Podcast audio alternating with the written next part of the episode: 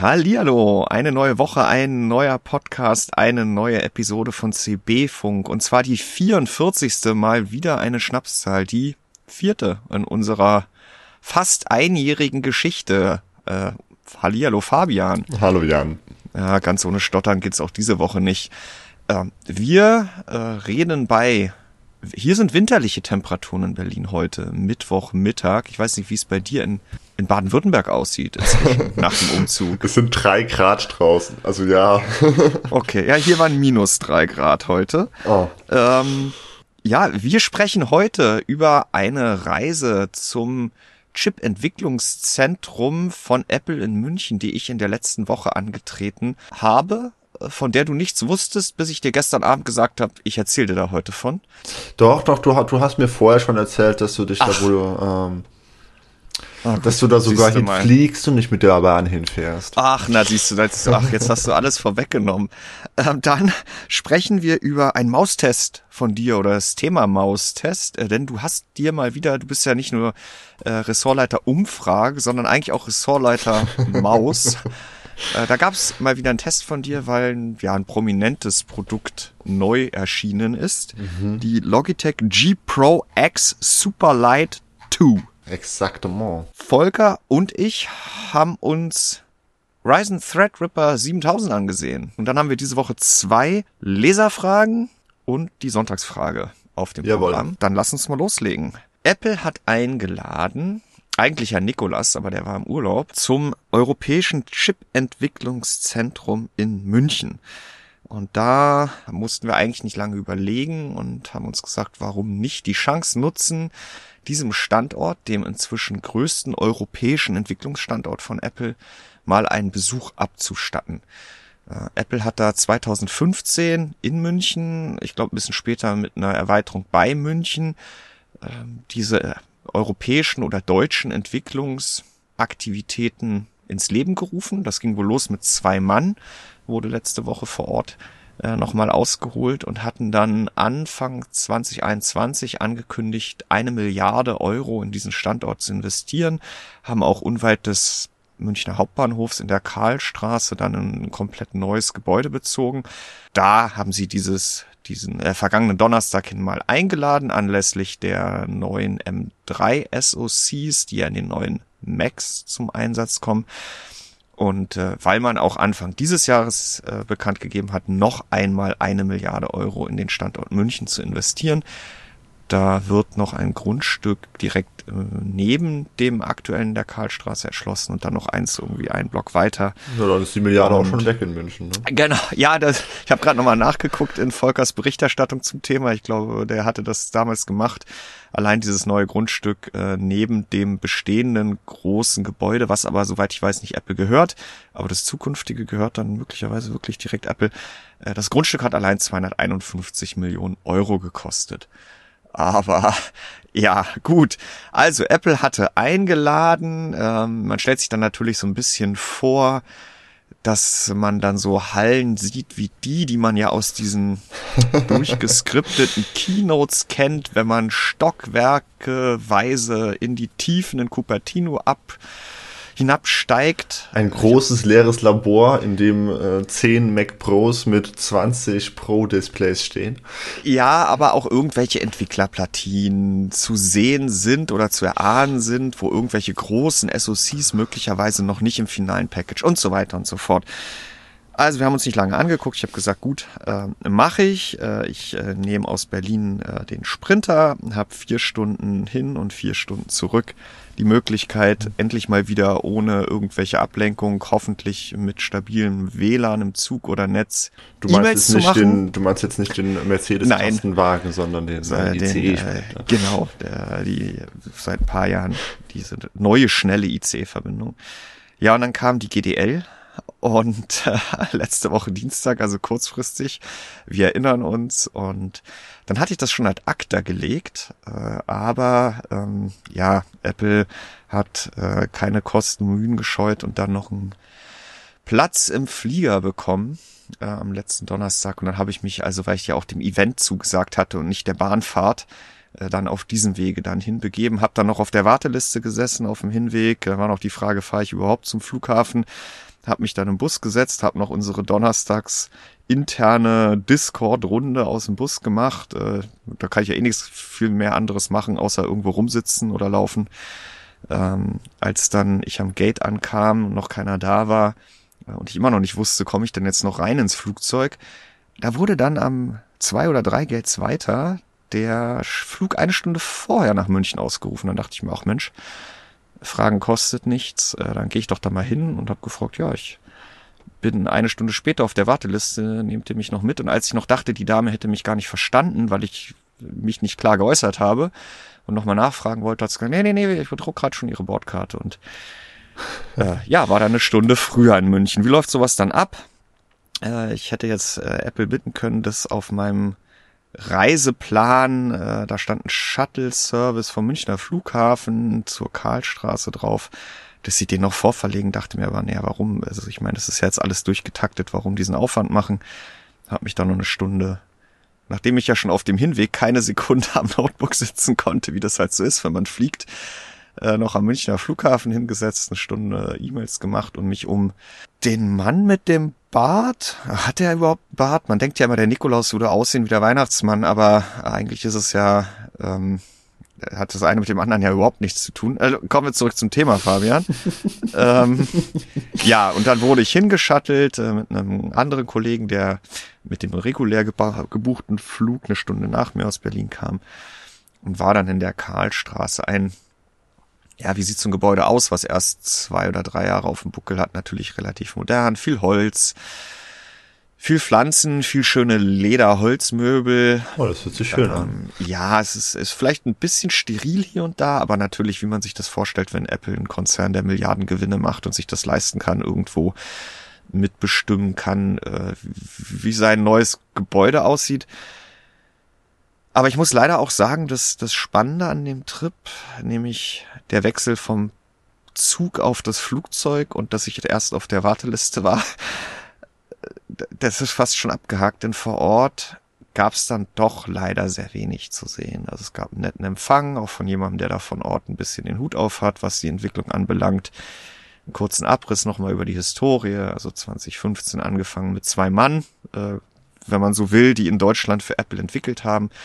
Dann über Jahre wachsend auf mehrere hundert Mitarbeiter immer dieses Thema Power Management. Also auch in so einem iPhone sind ja mittlerweile so viel Chips oder Chip-Bestandteile, die sich nur darum kümmern, den jeweiligen Chips immer nur so viel Energie zu geben oder sie nur dann zu aktivieren, wenn sie dann irgendwie gebraucht werden. Ansonsten natürlich gerade dafür zu sorgen, dass wenig Spannung, Strom und überhaupt äh, das Geh-an-Signal gegeben wird. Und ähm, ja, inzwischen sind es äh, in Deutschland von etwa viereinhalbtausend Mitarbeitern, die Apple hat im eigenen Unternehmen, sind es ungefähr 2000 Ingenieure, von denen dann jetzt ein Großteil inzwischen in München sitzt.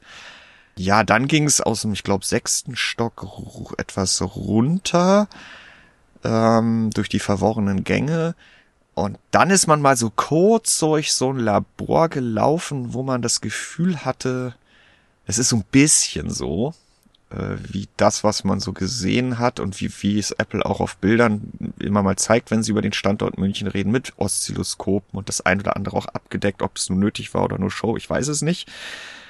Aber noch ehe man sich versehen hat, saß die Runde dann leider wieder in einem kleinen Konferenzraum und hat sich dann nochmal PowerPoint oder Keynote-Folien natürlich äh, zu den M3 SoCs angeguckt und man konnte Fragen stellen, aber du kannst dir vorstellen, Fabian, welche oh je, Antworten ich, es auf die ja, Frage nach der Zukunft, ja, die Fragen nach der Zukunft zu stellen, ist natürlich sowieso immer, kann man es auch lassen. Aber ich kann mir gut vorstellen, dass in so einer Konferenz äh, du, äh, wenn du versuchst, irgendetwas äh, zu erfahren, dass du da äh, wie mit einer öligen Hand nach klitschiger, nasser Seife äh, greifen zu versuchst und absolut ja. nichts aus diesen PR-Personen herausquetschen wirst. Ja, und es waren, ich meine, das Gute war, dass es keine PR-Personen waren. Das waren wirklich äh, der Einstieg, als auch dann äh, der, sag ich mal, der M3 Deep Dive Tech Talk äh, war wirklich mit Personen, die aber bei Apple auch immer nicht zitiert und genannt werden dürfen. Das ist Bedingung einer solchen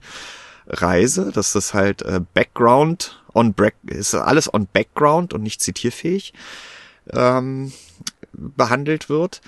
Aber insofern waren das schon Personen, die hätten was sagen können, aber so ein Unternehmen lässt sich halt auch in einem solchen Setting dann nicht wirklich in die Karten blicken. Und das heißt, du kannst jetzt leider nicht berichten, wie denn der Nein, M4 genau. wird.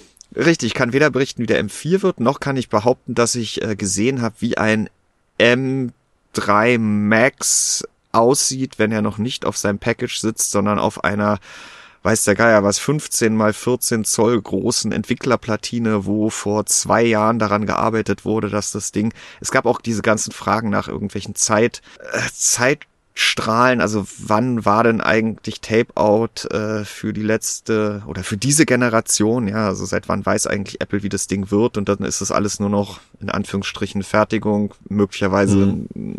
Ein, zweites Stepping, bla und so weiter und so fort.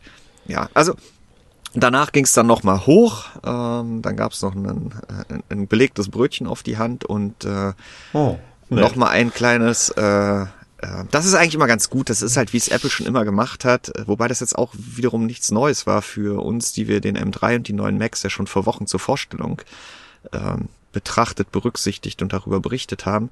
Ähm, aber gab es nochmal ein ganz gutes Product Briefing, äh, wo ein Mitarbeiter, der aus äh, London rübergekommen war, ähm, nochmal wirklich live, sage ich mal, an einem iMac und einem verschiedenen MacBook Pro gezeigt hat, was man mit diesen Geräten machen kann. Das ist ja was, was Apple seit jeher ganz gut durchexerziert. Ne? Es, am Ende reden sie zwar heute so viel über Technik und deswegen ja auch grundsätzlich dieses Event. Ja, seht mal her, was wir machen und wo wir das machen und mit welchen Leuten wir das machen und wofür wir das machen. Aber am Ende ist dieses, wofür wir das machen, was damit geht, halt immer noch das, was Apple dann ja, den, der, der breiten Masse letztendlich in die Hand gibt und zeigt. Und das war sehr kurzweilig, aber ja, dann äh, ging es auch schon wieder zurück mit dem Shuttle. Äh, da wurde ich noch, ähm, ich, ich, ich habe ja kein Prime und ich glaube, äh, Last One Laughing läuft ja nur auf Prime. Ich habe es auf jeden Fall noch nie gesehen, ich weiß, warum es geht. Und da muss es ein äh, neuerdings oder seit Monaten, Jahren, ich weiß es nicht, kennst du das, Fabian? Ich weiß ähm, gerade gar nicht, was das ist, nein. Ja, okay, also jetzt, jetzt, also spätestens jetzt legt wahrscheinlich 75 Prozent unserer Zuhörerschaft auf. Und äh, da gibt es jemanden, der mit einer sehr lustigen Lache äh, zuletzt überzeugt hat. Und äh, das war mein Shuttlefahrer zurück äh, zum Flughafen, der wiederum deswegen da mit teilnimmt, weil er auch immer mal Bulli Herbig fährt und ähm, ich stand so ein bisschen perplex daneben und konnte diese ganze Euphorie meiner Mitfahrer nicht nachvollziehen, aber ähm, ja, äh, ich habe am Ende auch kein Selfie gemacht, weil ich dachte, ein Selfie mit jemandem, den ich eigentlich gar nicht einzuordnen weiß. Sehr skurrile Situation, ja. Ja, dann, äh, dann ging's zurück und insofern, ich hätte dir liebend gerne heute noch viel mehr technische Einblicke gegeben in die Chip-Entwicklung die laut Apple mit inzwischen halt knapp oder gut 2000 Ingenieuren in Deutschland und dem größten europäischen Apple-Entwicklungsstandort damit ja auch maßgeblich an den letzten Entwicklungen 2000 hat. Ingenieure. Ja, in Deutschland. Ist, okay. Ich weiß nicht, wie viele davon von Intel sind. äh, die haben ja in der Vergangenheit oder vor 10, 15 Jahren hat ja Intel äh, Standorte in Deutschland damals abgebaut. Ähm, ich weiß nicht, ob die zehn Jahre gewartet haben, bis Apple nach Deutschland kommt und sie dann einstellt, aber ich glaube, die finden schon Arbeit. Aber ja. es wundert, also ich hätte ehrlich gesagt nicht gedacht, dass die äh, hier in Deutschland in München äh, an den M-Chips arbeiten.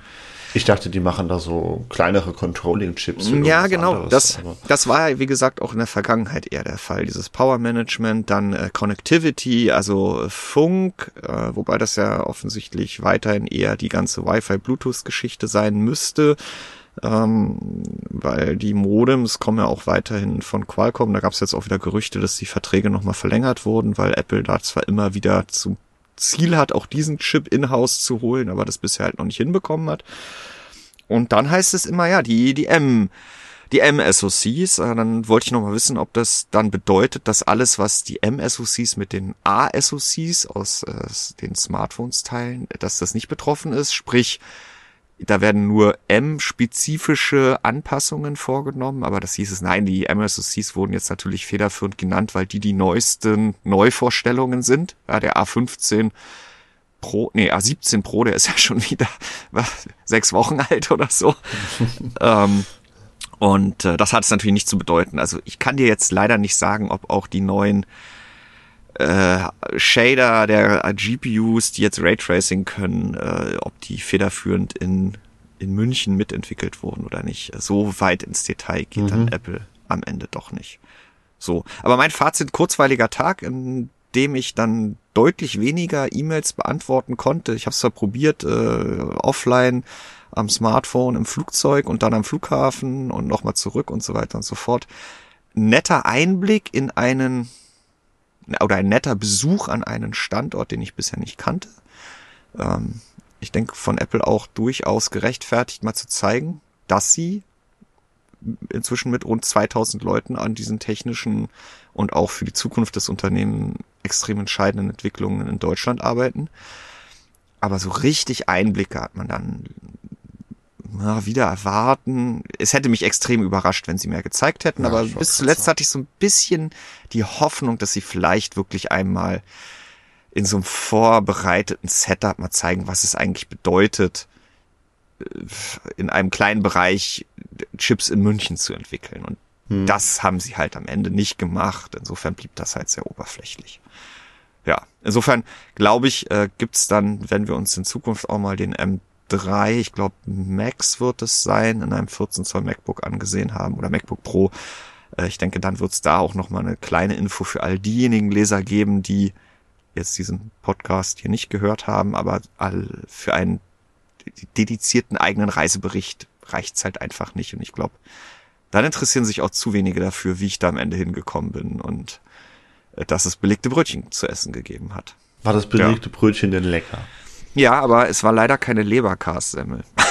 Und als Berliner äh, erwartet man auch sowas ja nicht. Nein, Quatsch. Ähm, ja, es war lecker und äh, es ist auch immer mal wieder ganz angenehm. Ich bin ja auch nicht der, der andauernd äh, im Auftrag von Computerbase unterwegs ist, den einen oder anderen Im Auftrag Kollegen zu treffen. Belegte Brötchen essen. Ja, genau. Äh, ja, also das das äh, habe ich letzte Woche gemacht, äh, den Tag nachdem wir den äh, letztwöchigen Podcast aufgenommen haben. Und du, lieber Fabian, oder hast du noch eine Frage? Ich möchte jetzt das Thema nicht beenden, bevor ich nicht all deine Fragen beantwortet habe. Ja, du kannst sie ja wahrscheinlich nicht beantworten, ne? Ja. Weil du selber sie nicht beantwortet bekommen hast. Aber ähm, nee, wir können gerne zum nächsten Thema übergehen. Ja, dann, dann ist dann, dann ist es dein Thema. Ähm, genau. Ressortleiter ja. Maustest. Wuhu, genau. Ich, ich habe mal wieder eine, eine Maus getestet. Das habe ich ja schon dutzende Male getan. Ähm, dieses Jahr, aber halt immer seltener. Und ich glaube, das ist eigentlich äh, jetzt der größere Aufhänger, über den wir sprechen können, als ja. über den Test selbst. Beim Test selbst können wir höchstens noch anmerken, dass du mir mit der Überschrift ganz schön einen reingewirkt hast. Die war nämlich ah. anders, als ich das Teil äh, von meiner Seite her ne, freigegeben habe und dann hast du es veröffentlicht und da ein Adjektiv in den Titel gepackt, der das in den Kommentaren doch sehr für Diskussionen gesorgt ja, hat. Ja, es war sehr, also vielleicht hast du den alten Titel noch mal vor dir, dass wir den hier ähm, doch mal äh, abgleichen können. Es war irgendwas von wegen, der Vorgänger ist jetzt eine Überlegung wert oder so. Und damit natürlich ein Titel, der irgendwo so klingt, als müsste man diesen Test erst gar nicht lesen, weswegen du ihn das äh, ja geändert hast. Genau, weil ich, lese okay. mir ja, ich, ich lese ja die meisten Tests und Berichte, die online gehen, selber nochmal und ähm, um dem Redakteur diesen, der, der den jeweiligen Test geschrieben hat, das auch wirklich zeigen zu können, fummel ich dann oft noch ein bisschen dran rum. Und genau, also die Überschrift war mir so ein bisschen, hm.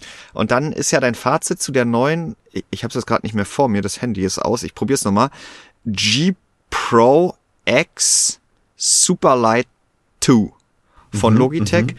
ist ja, dass die Maus wirklich super ist. Äh, der UVP halt wieder Sacke hoch liegt zum Start und damit wahrscheinlich auch erstmal der Handelspreis.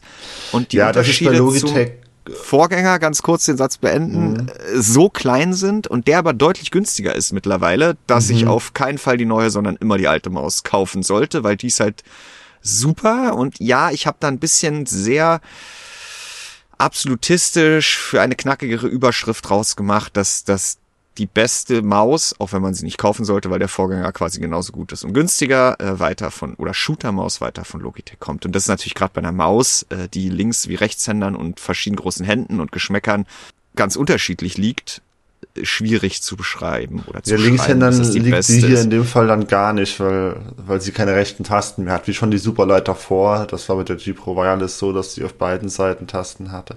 Naja, aber du hast es gerade schon angesprochen, ne? Also bei einer Maus jetzt vom Besten zu sprechen, das, das ist möglich, das ist auch objektiv möglich, nur bringt es halt wenigen Leuten etwas. Weil ich natürlich als Tester hingehen kann und versuchen kann, okay, was, wird denn für, wenn ich mir 100 Menschen rausnehme, was, welche Maus wird wohl die sein, die bei den meisten davon gut funktioniert und gut ankommt? Und das ist halt wahrscheinlich diese Superlight hier, weil Logitech mit der ähm, auch schon in der vorherigen Generation ziemlich auf Nummer sicher gegangen ist bei vielen Aspekten, zum Beispiel bei der Form, was ja nichts Schlechtes ist per se, äh, denn dadurch eignen sie sich halt so gut für viele Menschen und ich habe das auch im Fazit, glaube ich, einigermaßen treffend äh, formuliert, von wegen, äh, wenn man äh, ein, ein ja, ein, ein, so, ein so derart äh, konzipiertes Eingabegerät für Shooter sucht oder für Strategiespiele. Bei Echtzeitstrategiespielen ist das eigentlich genau die gleichen Anforderungen. Ähm, von wegen, es, es sollte leicht sein, symmetrisch für den Fingertippgrip ähm, und äh, ich möchte High-End-Technik haben und äh, bla bla bla bla bla. Dann ist die Wahrscheinlichkeit am höchsten, dass man mit dieser äh, Superlight oder Superlight 2 äh, zufrieden ist, dass man mit der seinen Favoriten findet. Und es gibt aber natürlich noch sehr viele andere Mäuse von anderen Herstellern, die in die gleiche Kerbe schlagen. Ähm, mit an der Spitze da zum Beispiel die Viper V2 Pro von Razer Endgame Gears mhm. äh, XM2WE ähm, und noch kleinere Nischenprodukte.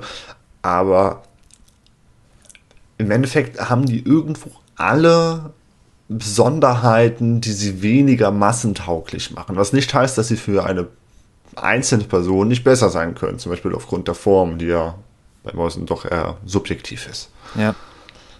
Gut, Jetzt haben wir doch wieder ganz konkret über diesen Test gesprochen und du wolltest noch dazu ausführen äh, vorhin, wie, beim Logitech ist es immer. Da habe ich gesagt, lass mich mal den Satz beenden. Ich glaube, ja, du wolltest bei, bei sagen, Logitech die UVP. Gibt es, genau, da gibt ja. es immer eine immense äh, Diskrepanz zwischen UVP und dann tatsächlichen Marktpreisen nach einigen Wochen oder Monaten. Äh, das ist äh, vor allem bei den kabellosen Modellen ist es keine Seltenheit, dass die äh, da recht schnell also mal 50 Euro mindestens äh, abfallen in, den ersten, in der ersten Jahreshälfte. Was aber auch notwendig ist, denn aktuell stehen wir halt bei, zumindest vor diesen ganzen äh, konsumorientierten Kapitalismus-Feiertagen war es so, dass wir äh, mit 100 zu 170 Euro standen. Mhm. Und 70 Euro Aufpreis für äh, größte, das größte neue Feature, das nach drei Jahren jetzt kam, ist, äh, dass wir den Micro-USB-Anschluss endlich durch einen USB-C-Anschluss uh. ersetzt haben. Ähm, ist, ist eine sinnvolle Verbesserung, keine Frage. Äh, ob es jetzt 70 Euro wert ist, ist die andere. Und ob das jetzt allzu beeindruckend ist, dass sich in drei Jahren nicht wirklich mehr getan hat. Also das, das, das stimmt jetzt auch nicht. Wir haben bessere Taster. Wir, wir haben ähm, 2000 Hertz statt 1000 Hertz. Und ja gut, der Sensor kann jetzt 32.000 CPI statt, was waren es vorher? Ich glaube 25.400 oder 600. Aber das ist halt inzwischen alles so irrelevant. Ähm, und, und, da sind wir auch schon beim nächsten Aspekt. Die, die, die Dinger sind ausentwickelt.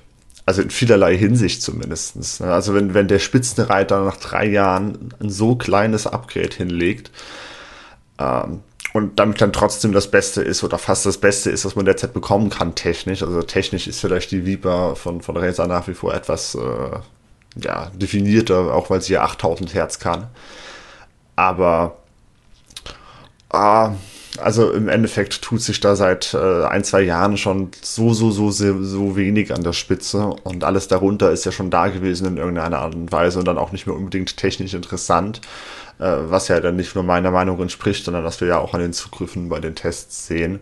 Mhm. Ähm, ja, also die, die Entwicklung ist da sehr entschleunigt aktuell. Ähm, ja, das Problem ist natürlich auch, und das habe ich auch in den Kommentaren gleich wieder gesehen, dass so ein Aspekt, nämlich die Langlebigkeit, die ist für dich halt, selbst wenn du die Mäuse ja auch wirklich nutzt im Alltag, aber ich meine, wie lange sollst du die jetzt verwenden? Und wenn ja. dann was passiert, bist du halt ein Mann oder eine Person mit einer genau. Maus. Also du kannst dann eh nicht auf die Masse schießen. Nicht aussagekräftig, ja. Und also ich meine, ich habe die Maus hier jetzt schon einen Monat verwendet. Das ist, denke ich, mehr als 99 Prozent der Menschen, die eine Maus testen, äh, die das dass sie das tun würden.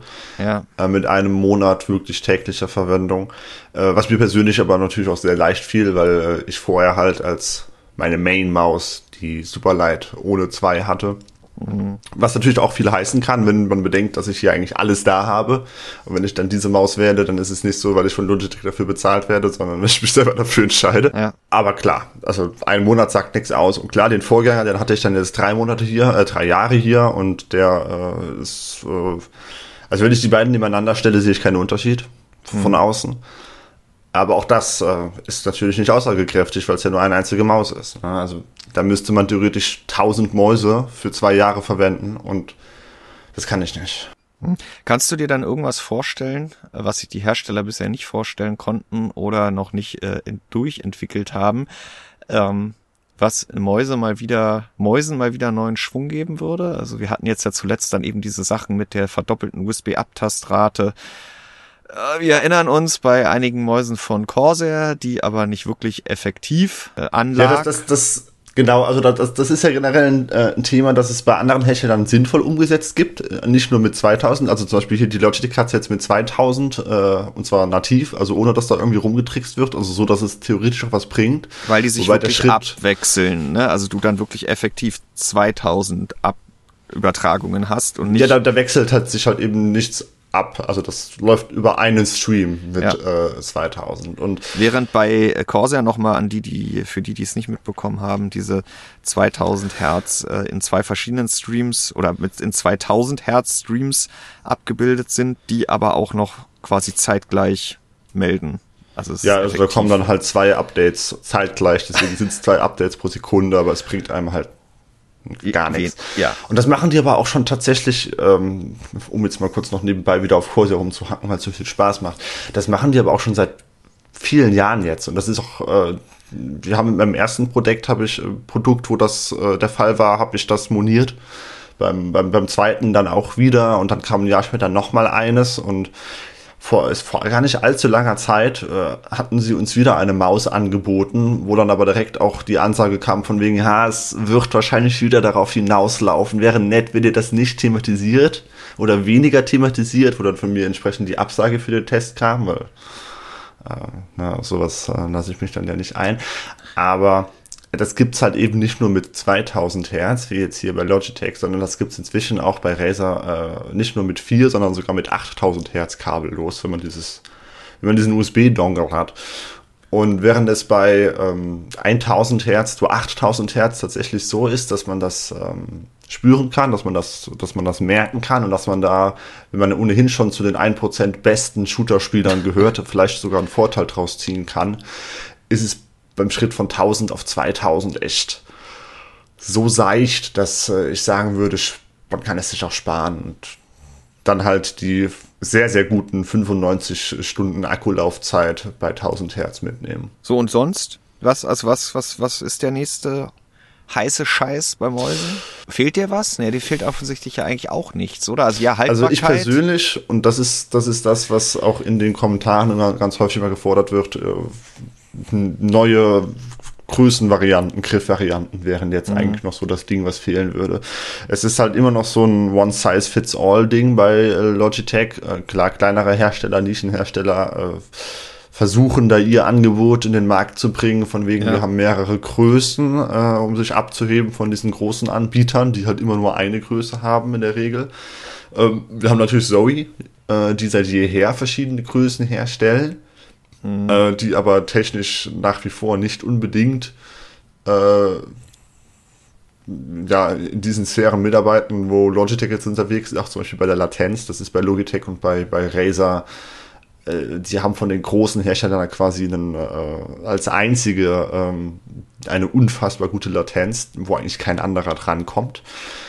Ähm, wenn die jetzt noch anfangen würden zu sagen, okay, wir bringen diese Superlight jetzt noch einmal in etwas kleiner und vor allem etwas größer heraus, dann finden sie damit natürlich wesentlich weniger Käufer, weil äh, vor allem bei der etwas größeren Variante, das natürlich, äh, das müssen sie erst gar nicht nach Asien, äh, ja gut, da wird es hergestellt, also müssen, ist die Aussage von wegen, sie müssen es ja nicht erst hinschiffen, Schwachsinn, weil es wird von da geschifft, aber das kauft dann natürlich keiner. Äh, aber das wäre halt hier echt, ähm, interessant, wobei man natürlich auch wieder sagen muss, es ist im Endeffekt eine, eine Fingertip-Grip-Maus, das heißt, äh, man berührt sie mit den Fingerspitzen und mhm. that's it. Aber äh, prinzipiell, wenn sie größer wäre, würde sie vielleicht wieder mehr Menschen ansprechen, die genau daran äh, Kritik führen. Und das ist ja auch nicht die einzige Griffvariante. Es gibt ja noch andere. Insofern wäre das jetzt vielleicht noch eine Sache, die äh, interessant wäre, wo man sich drüber freuen könnte.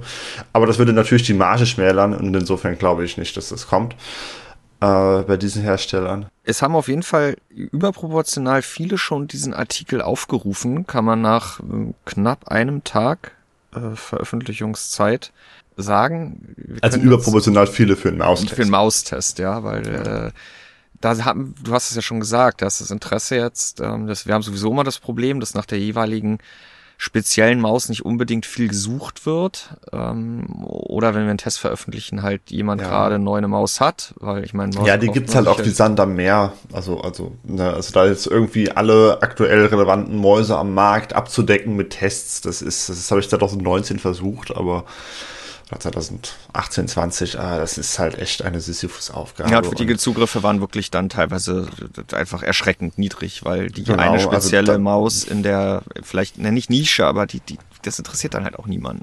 Genau, also das ja. war dann halt auch einfach irgendwo fraglich, inwiefern sich das, inwiefern das äh, ja, aus wirtschaftlicher Sicht für uns Sinn ergibt, einen, da, da viele, viele Stunden Arbeit und Seitentexte in einen Maustest reinzuschmeißen, der im Endeffekt weniger gelesen wird als die nächstbeste äh, News zu irgendeinem Steam-Sale oder so.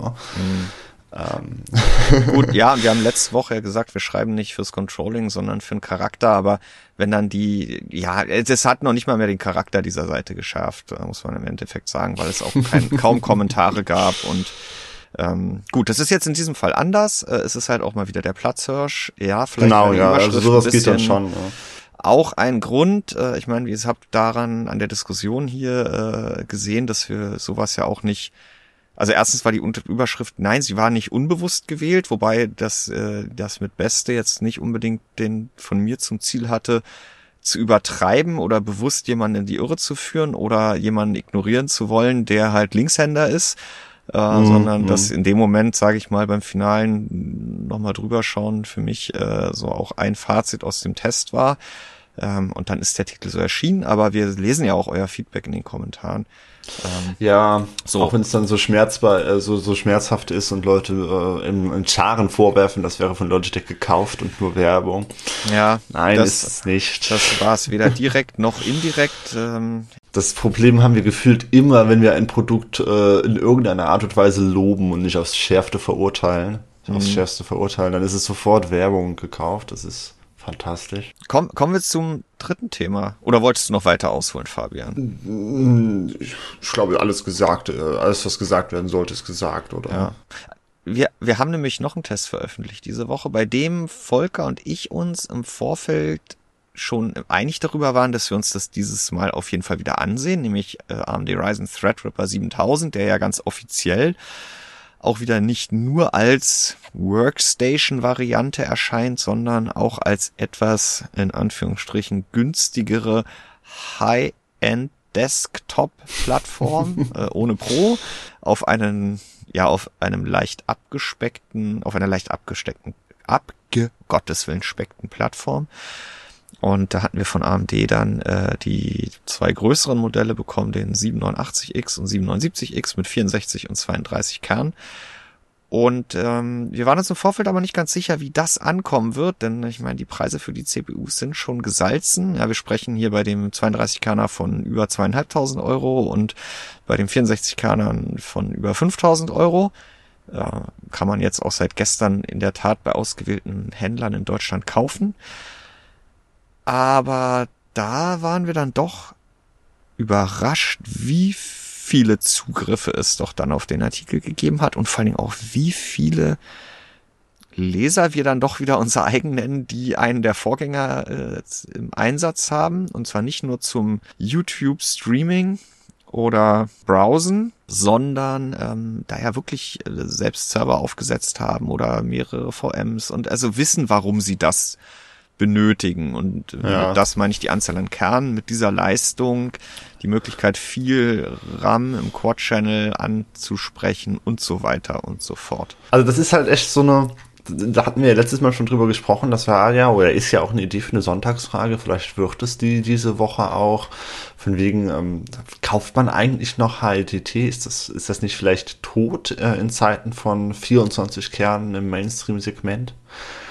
Ähm, ich erinnere mich halt zurück an Intels Vier-Kern-Ära, ja. äh, wo, man, wo man im Mainstream halt nicht per se nicht mehr als vier Kerne bekommen hat über ein Jahrzehnt.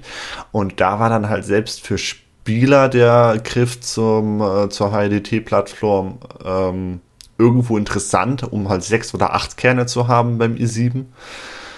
Ähm, ja, das waren ja auch noch die SLI-Zeiten, ne? Zwar im ja. Auslauf inbegriffen, glaube ich. Du hattest dann ja auf der großen Plattform, soweit ich mich erinnere, auch immer noch den Vorteil, dass du beide Grafikkarten mit vollen 16 Lanes ansprechen konntest, was auf den Desktop-Plattformen ja nie möglich war, äh, weil die CPUs viel zu wenig PCI Express Lanes boten.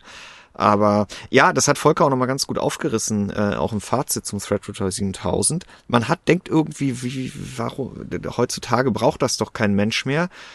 Ähm, das liegt aber nicht daran, dass die Schere zwischen dem, was man auf der, ich sag mal, offiziellen Desktop-Plattform bekommt und dann in diesem High-End-Desktop, wo ja auch viele Leser gesagt haben, was ist das überhaupt? Das ist doch eigentlich nur eine Aufschrift auf dem Segment, wie es der Hersteller haben will, aber es ist halt irgendwas zwischen AN5 mhm. und dem großen, Gott, wie heißt der nochmal, WRX90 Sockel mit 8 Channel dem Server Sockel RAM, genau, ja. und, und äh, 148 PCI Express Lines und so weiter und so fort. Du hast ja schon angesprochen, damals gab es bei Intel HEDT, das waren vier Kerne im Desktop oder bis zu acht mit Haswell E auf der großen Plattform. Also zweifach. Und wir kommen jetzt von maximal 16 Kernen mit einem 759X auf 64 mit einem 789X, also Faktor 4. Also die Schere ja. ist eigentlich noch größer. Wobei man halt ganz ehrlich sagen muss, dass, dass wir äh, bei Multicore-Szenarien immer das Problem der Skalierung haben. Ne? Ja. Also doppelte Kernanzahl heißt jetzt nicht auch, dass es äh, immer doppelt so viel. Also das muss man dann natürlich äh, bremsend einwerfen bei der Sache. Mhm. Aber ja, theoretisch äh, ist der Sprung, der da möglich ist, sehr groß. Mhm. Der Sprung wäre noch größer, wenn man direkt die Workstation-Modelle nimmt, also, also die, die Server-Modelle. Denn da haben wir ja nicht nur 64 Kerne inzwischen, sondern ja sogar noch mehr. Und ja, 96.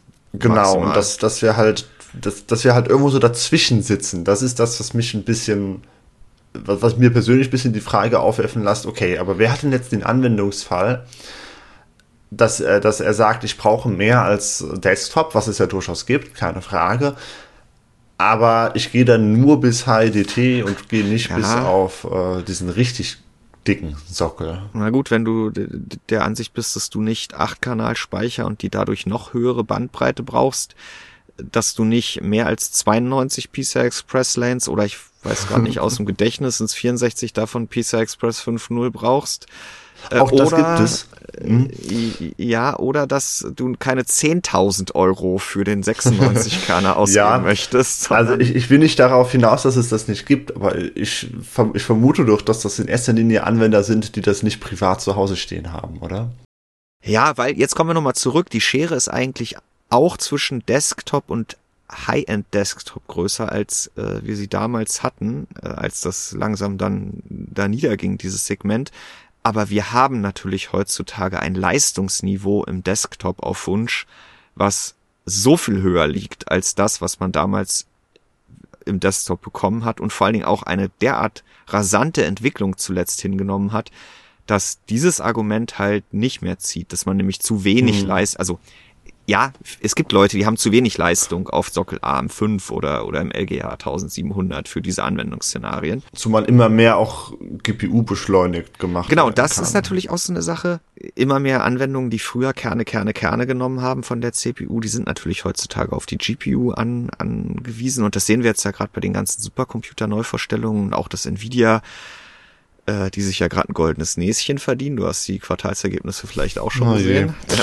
Ja. ähm, dass die ja jetzt ihre eigenen ARM äh, oder CPUs rausbringen und ja sogar ARM kaufen wollten, was dann ja gescheitert ist. Äh, allein deshalb, weil sie irgendeine CPU brauchen, die dafür sorgen, dass die ganzen GPUs versorgt werden. Und das ist aber vielleicht auch wieder für so einen Threadripper ein Argument. Äh, du kannst ja mehrere Grafikkarten einsetzen und je nachdem, was du dann für Lasten hast, Ich habe sie privat nicht, ja, und ich würde auch äh, Videos oder äh, den Podcast hier, den schneide ich auch auf dem Achtkerner, ohne dass es mich fertig macht. Äh, ja, aber ich fand spannend. Also erstmal die Zugriffe, klar, da gucken auch viele, die sich sowas nie kaufen würden, weil sie es nicht brauchen. Aber es gab halt auch super viele unter unseren Lesern, ähm, die da wirklich mit einem ganz konkreten äh, Kauf, Kaufinteresse drauf geguckt haben. Und die gucken aber Stand heute in die Röhre, weil es gibt die CPUs.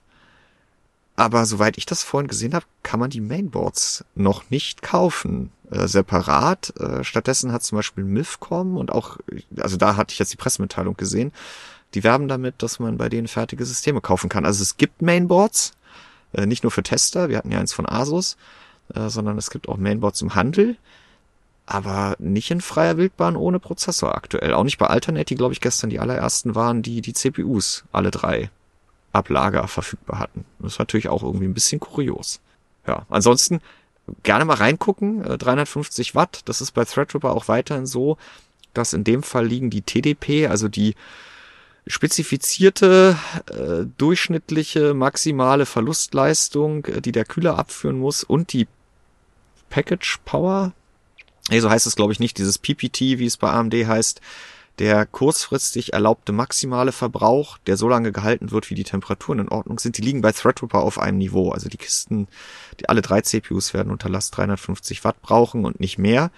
Und äh, wenn wir dann mal gucken, Leistung, Multicore-Anwendungen, so Faktor zwei bis drei und ein 759X braucht unter Volllast um die 230 Watt. Also der Threadripper dann ungefähr 50 Prozent mehr ist, aber doppelt bis dreimal so schnell, dann ist das natürlich aus Effizienzsicht eine Wucht, auch im Vergleich mhm. zu dem Xeon. Ich meine, Intel hat eigentlich kein vergleichbares Produkt, weil sie dieses Segment eigentlich nicht bedienen, aber wir hatten uns im Frühjahr ja Sapphire Rapids angeguckt und den jetzt auch nochmal dagegen gestellt, 56 äh, Kerne von Intel auf der ganz großen Plattform, äh, keine Chance.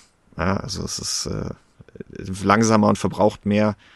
Und das Positive war, das war eigentlich die große Angst, war, dass wir diesem Threadripper-Projekt zusagen und dann die gleichen Probleme haben, wie Volker sie im Frühjahr mit dieser Sapphire Rapids Plattform hatte, wo über Wochen ja quasi nichts lief. Und das vielleicht als positive Endnote zu dem Threadripper 7000 das läuft. Also wir hatten keine Probleme im Artikel. Dieses Memory Training, wenn du da auch irgendwas änderst im BIOS, da denkst du manchmal, jetzt hast du die Kiste abgeschossen, aber nach drei Minuten kommt dann doch wieder der Bootscreen.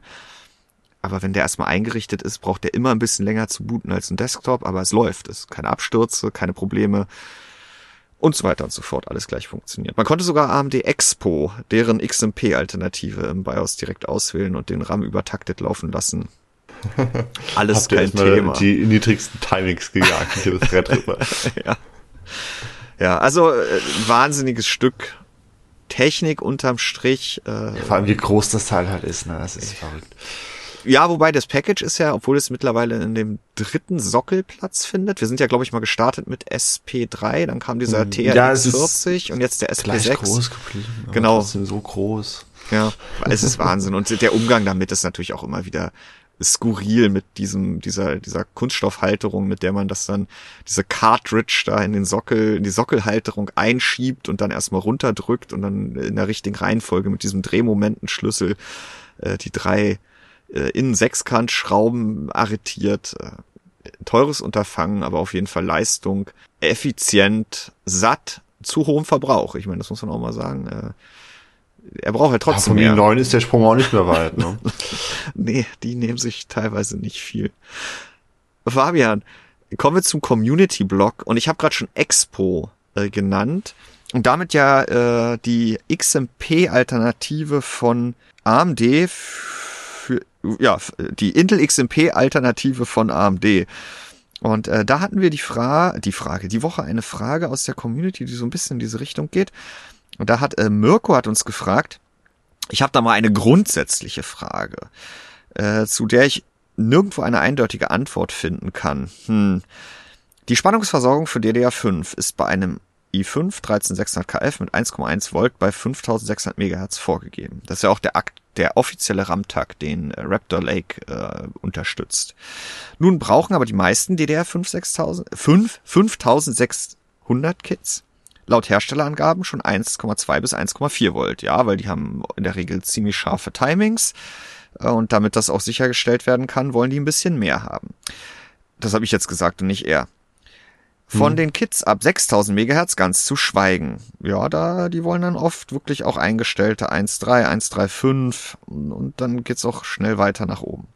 Kann ich bedenkenlos solche Kits mit diesem Prozessor verbauen, ohne eventuell Probleme zu bekommen? Oder heißt das, dass ich dann den Arbeitsspeicher immer über dem zulässigen Limit von 1,1 Volt betreibe und dies auf Dauer nicht unbedingt gut wäre? Ja, da bin ich letzte Woche gleich nochmal zu Intel gerannt, weil ich dachte, vielleicht kriege ich da eine, eine ganz konkrete, aktualisierte, abschließende Antwort. Habe ich eigentlich auch bekommen. Die bestätigt das, was letztendlich auch bei Intel selber in den Garantiebestimmungen zu finden ist. Offiziell spezifiziert sind die CPUs für DDR5 5600 mit 1,1 Volt und alles, was darüber hinausgeht, ist OC und ist nicht von der Garantie gedeckt das betrifft ja seit Anno Knips auch die Wahl von XMP mit höheren Taktraten, Timings und den da mit einhergehenden vom RAM-Hersteller spezifizierten höheren Spannungen. Ähm, ja, das wird wahrscheinlich nicht zu Problemen führen, aber rein theoretisch könnte dir Intel die Garantie verweigern, weil du die CPU in einem nicht spezifizierten Setting betrieben hast was aber in der Regel nicht vorkommen wird. Und trotzdem, und deswegen findest du halt auch keine konkreten Fragen auf, äh, Antworten auf diese Frage im Netz, weil es halt so schwammig ist, wie es ist. Ja, du kriegst Features ab Werk in die Hand gelegt.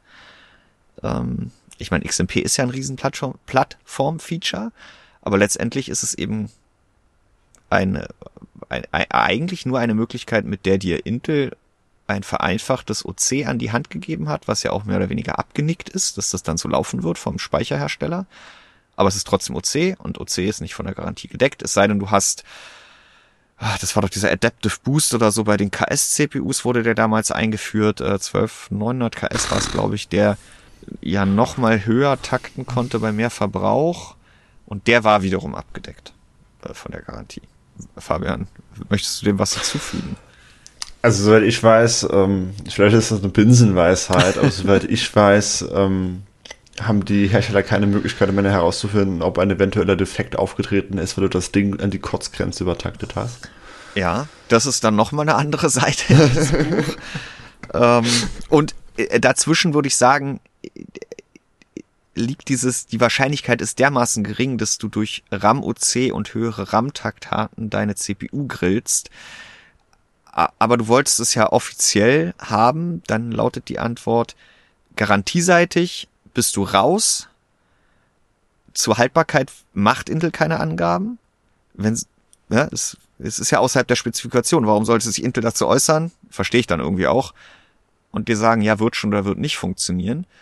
Ähm, und wir beide können dir aus eigener Erfahrung sagen, dass da mit an Sicherheit grenzender Wahrscheinlichkeit nichts passieren wird, aber mach uns bitte nicht dafür verantwortlich, wenn genau deine CPU mit DDR5 6000 und 1,35 Volt direkt nach dem ersten Bootvorgang nie wieder laufen will. Ist das jemals vorgekommen? Bei uns in der Redaktion noch nie. so. Fabian, du hast auch noch eine Frage mitgebracht. Mhm. mhm. Ähm, jetzt muss ich sie kurz raussuchen. Ich habe gerade einen Schluck Wasser getrunken. Moment. Ah, genau. Wir wurden gefragt, und ich weiß jetzt gerade leider Gottes gar nicht mehr von wem, weil ich mir die Frage nur so rausgeschrieben habe. Es tut mir leid. Wir wurden gefragt, was ist unsere Meinung zum ATX Mainboard Standard? Tja. Äh, ich höre immer, also ich zitiere weiter, ich höre immer mal wieder von Leuten in der Industrie, dass es eigentlich längst überfällig ist, diesen mal abzulösen, zu erneuern, um auf die aktuellen Gegebenheiten sowohl thermisch wie mechanisch besser zu unterstützen. Ähm, okay. Was meint ihr, warum das nicht passiert? Ähm, möchtest du zuerst? Nee, die, die, ich habe gerade ja auch frecherweise die Frage gestellt und selbst beantwortet, dann darfst du das gleich jetzt auch erstmal.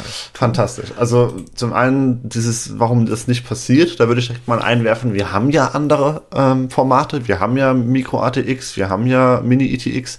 Ähm, es sei denn, du meinst jetzt natürlich äh, den ATX-Standard als Ganzes, also im Sinne von äh, Mini ETX ist auch nur ATX. Ähm, dann ist es schwierig. Also ich meine, ja, im Grunde genommen ist es so, du, du hast recht, ist äh, gerade bei so einer großen normalen ATX-Platine, da ist aus heutiger Sicht sehr vieles fragwürdig, warum die so geformt ist, wie sie ist und warum die Komponenten in der Orientierung und an der Stelle sitzen, wo sie halt eben sitzen. Äh, es gibt ja immer wieder äh, Kompaktgehäuse im Mini-ITX-Segment, äh, die das ein bisschen herausfordern, in dem Sinne, dass sie die Komponenten über Reiserkabel oder über irgendwelche Adapterkabel an Orte und Stellen äh, bringen, so dass man das Ganze kompakter oder vielleicht auch thermisch sinnvoller äh, zusammenpressen kann in ein kleines Gehäuse. Mhm, oder jetzt, Geht aber natürlich nur. Oder das äh, C4, das Dan Case, was das Mainboard halt auf den Kopf stellt, dass die Grafikkarte Genau. oben liegt und ja. Ja, gen- genau sowas meine ich. Ähm, wobei das natürlich auch nur begrenzt geht, weil die Anschlüsse, also das IO-Panel beim Mainboard, das ist halt da, wo es ist. Und das führt dann halt zu Problemen mitunter. Ja. Oder der CPU-Sockel, den kann ich natürlich nicht über den Reiserkabel verschieben. Ähm, insofern, ja, es wäre eigentlich sehr, sehr nett, wenn wir da mal ein bisschen Bewegung hätten. Aber das ist halt im Endeffekt wieder das Henne-Ei-Problem, würde ich sagen. Ja, das Also- Ökosystem ist halt einfach so ATX eingefahren. Es ist ja nicht umsonst ein Standard. Also genau, wir haben ja da wenigstens mal einen Standard, könnte man sagen. Der ist, dessen Überarbeitung ist auch gerade was jetzt mit den Grafikkarten die letzten Jahre passiert ist. Wir haben das ja auch in den vielen Tests, die Wolfgang auch gemacht hat. Ne? Wie, wie verhalten sich Grafikkarten in verschiedenen Gehäusen, wo man gesehen hat, dass jetzt gerade diese 400 plus Watt Grafikkarten in relativ schmalen Gehäusen äh, halt Also einfach die drei, die es davon gibt. ja, aber äh, die, die, Proble die haben Ja. halt große Probleme, weil sie halt ihr Kühlsystem nach unten gerichtet, äh, wenn die Grafikkarte fast bis zur Gehäusewand geht, äh, schaufelt da unten in so einem kleinen abgeschlossenen Raum, äh, der vielleicht noch ein bisschen von Frontlüftern belüftet, aber in der Regel überhaupt nicht entlüftet wird über die Rückseite, sich ihr eigenes Hitzegrab. Äh, Und das ist etwas, was längst überholt gehören würde, aber es sind halt diese Altlasten oder das ist halt alles für ATX verfügbar und Ja, wobei das halt wirklich eine, also das ist halt wirklich äh, in dem Fall ein absolutes Nischenproblem. Wir hatten das ja mit der Ja. 4090, die braucht ja keine 450 Watt.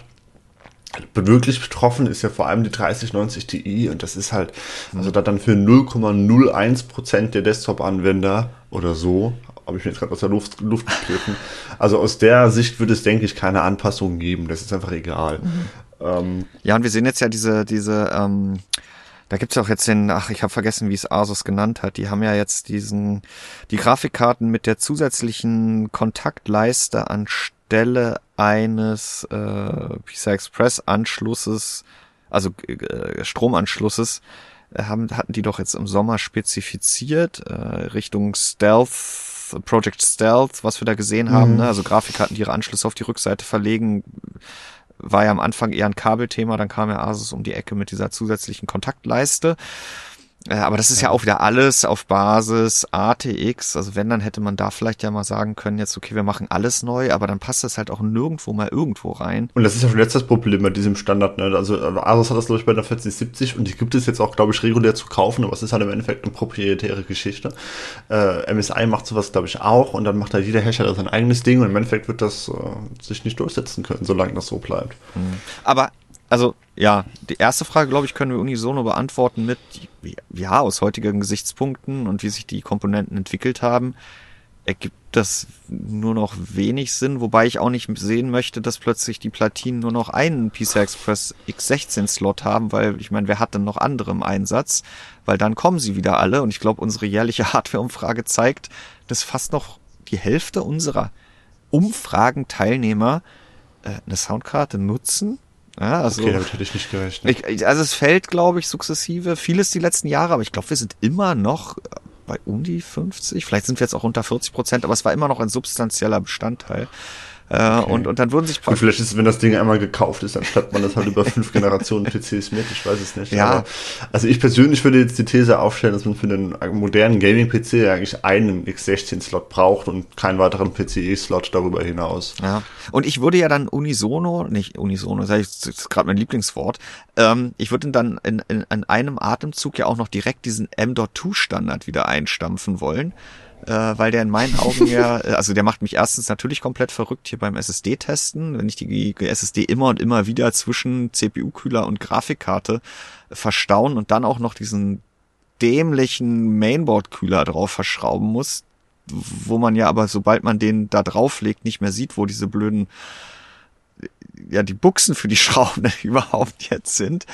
Und ähm, ja, das in dem Fall, gut, der ist halt rein Notebook getrieben entwickelt worden, da, worden damals. Da ist es eine tolle Sache, aber aus äh, Usability und thermischen Gesichtspunkten äh, im PC oder Desktop-PC ist es einfach komplett mhm. an dem vorbei, was wir doch eigentlich mit SATA hatten, nämlich was. Ja, gut, aber du, du hast ja jetzt mit PC Express 5 zu tun beim Testen. Ja, aber. Daher hast du die thermischen Probleme. Und wenn du jetzt normaler Spieler wärst, hättest du ja hoffentlich den großen Bogen ja, und trotzdem Fünfer SSDs gemacht und eine Vierer oder eine Dreier gewählt und dann wäre das ja wieder alles halb so wild. Also ich persönlich bin zum Beispiel sehr froh, dass ich keine Kabel verlegen muss von Netzteil zu SATA SSD und von SATA SSD zu Mainboard, sondern einfach äh, diese M.2 SSDs da reinstecken kann. Und die meisten Mainboards, sogar ITX Mainboards, haben ja heutzutage zwei oder vielleicht sogar drei oder vier. Hm. Gut, bei ETX jetzt nicht vier, aber es gibt ja nicht mehr nur noch einen Slot. Ja.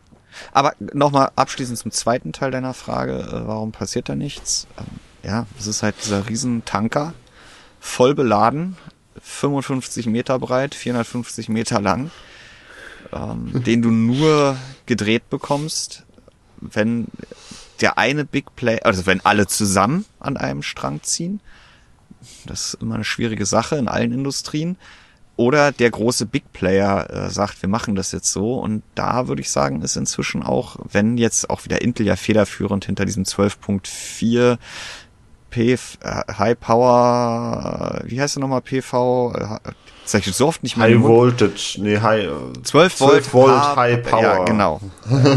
12 Volt HPWR Anschluss ja. gestanden hat ähm, dann fehlt da, glaube ich, der eine große, der sagt, wir, wir machen das jetzt so und, und dann müssen. Ja, das hat aber Nvidia doch quasi gemacht, oder nicht?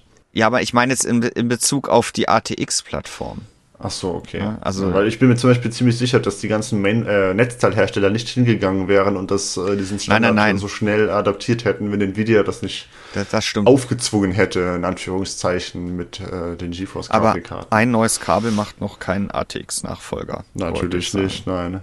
Ja. Und außerdem, Fabian, spielen doch heutzutage sowieso alle nur noch auf Handhelds. Oder? Was hat deine letzte Sonntagsfrage da gezeigt? Und bevor wir darauf eingehen, noch kurz eure Fragen gerne an Podcast äh, Singular at computerbase.de. Ähm, gerne persönliche Fragen an uns. Wir müssen sie ja nicht beantworten.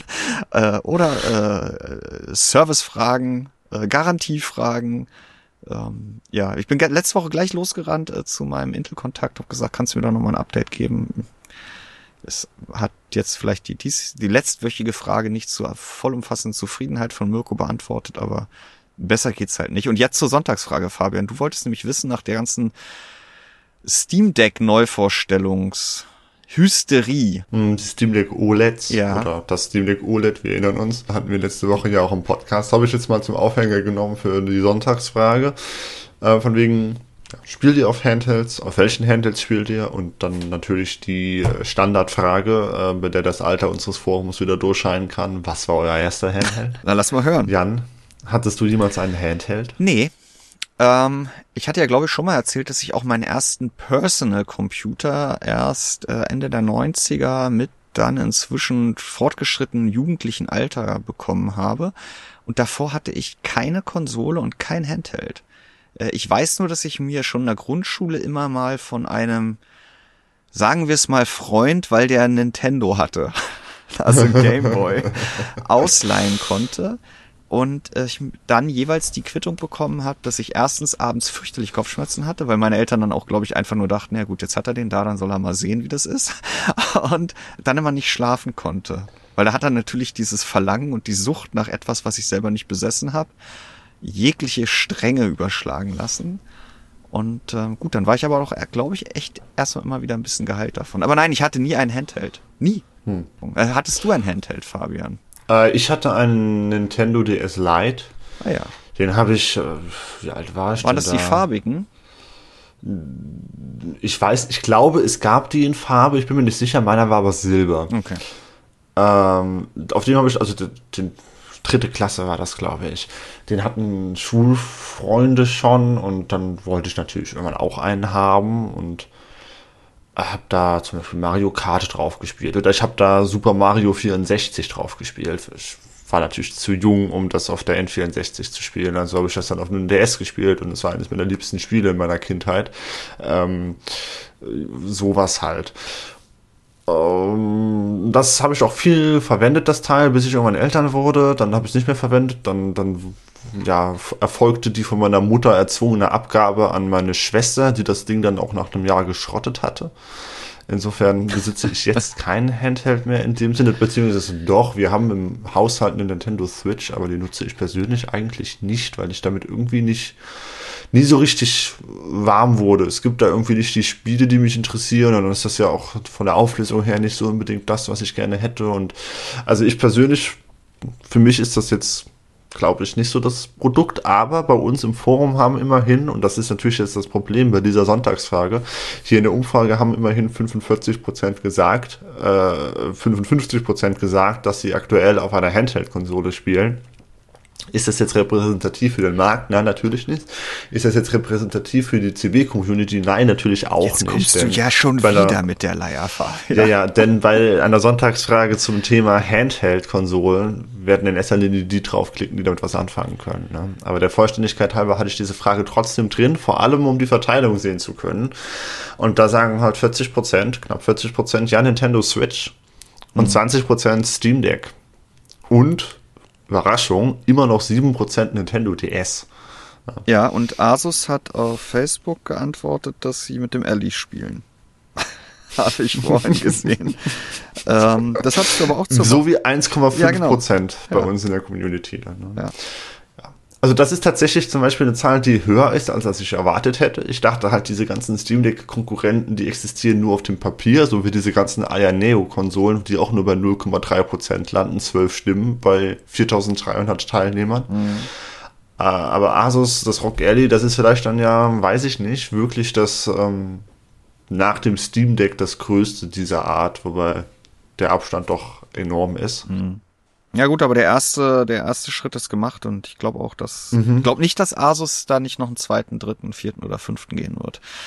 Und äh, ja gut, die, die das Potenzial ist ja da. Genau und ich meine, sie setzen aktuell auf Windows, wird wahrscheinlich auch erstmal noch so sein. Wobei, warum nicht auch in Zukunft irgendwann sagen? Ich denke, mit SteamOS wäre das Ganze nochmal was anderes. Das würde dem, glaube ich, nochmal einen Boost geben. Mhm. Gut, und dann äh, bist du umgeschwenkt auf den Platzhirsch. Nachdem du geklärt hast, äh, wie, wie groß der Anteil der Umfrageteilnehmer ist, äh, der ein Handheld hat und welchen sie haben, ähm, mhm. wolltest du noch wissen, welche Switch denn nun? Oder welchen Switch? Denn da gibt's ja, ja einige Varianten inzwischen. Drei. Ja. Also, wir haben mal die klassische Nintendo Switch.